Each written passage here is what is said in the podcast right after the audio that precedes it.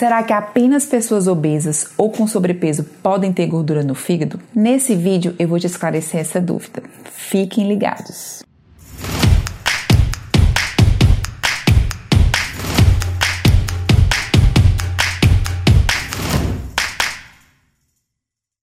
Bem-vindo ao meu canal, Doutora Ingrid Serafim. Se você é novo por aqui, se inscreve aqui no canal e ativa as notificações porque toda semana tem conteúdo novo. E para os mais antigos, curtam e compartilhem o vídeo para os amigos. Será que apenas pessoas obesas ou com sobrepeso podem ter gordura no fígado? A resposta é não. Pessoas magras também podem ter essa doença, porque pode existir uma gordura que chama visceral, ou seja, dentro da barriga, que está oculta nas pessoas magras, ou pelo menos que aparentam ser magras, porque existem muitos falsos magros por aí.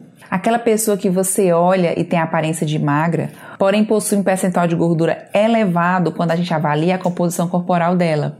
Ou então é aquela pessoa que você vê magra, mas tem apenas aquela barriguinha um pouco saliente, que muitas vezes chamamos de barriguinha de chope. Então, essa barriguinha de chope pode ter gordura no fígado escondida ali, que é uma das gorduras mais perigosas que podemos ter no corpo, pois é a que mais causa eventos cardíacos e doenças crônicas, como diabetes e pressão alta. Se você é magro, mas come muito açúcar, bebe pouca água, come alimentos industrializados com frequência, ingere bebidas alcoólicas, opa, te dê alguns sinais de alertas que você pode ter gordura no fígado e não saber. Vale uma ida ao médico para fazer uma investigação. Deixa eu te contar uma história bem interessante de um paciente que eu atendi. Esse paciente é do sexo masculino, tem 40 anos, é magro, faz atividade física todos os dias, luta jiu-jitsu, que é uma atividade de alta intensidade e gasta bastante energia. Esse paciente, ele se alimenta relativamente saudável e não ingere nada de bebida alcoólica. Quando ele chegou no meu consultório, ele se queixava de ter um pouco de gordura na barriga ainda, apesar de estar bem magro, e se queixava de muito cansaço e fadiga durante o dia. Um sono incontrolável. Quando eu vi os exames dele, eu fiquei assim impressionada dele ter exames tão alterados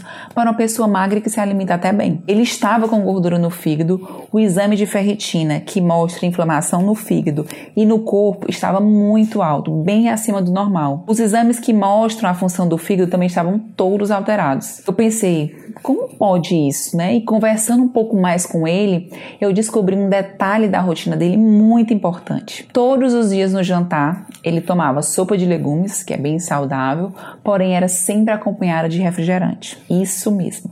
Ele bebia refrigerante todos os dias. Estava aí a explicação dessa gordura no fígado. Você sabia que refrigerante é uma bebida adoçada com xarope de frutose e que essa frutose é a maior causa de gordura no fígado que existe? Isso mesmo.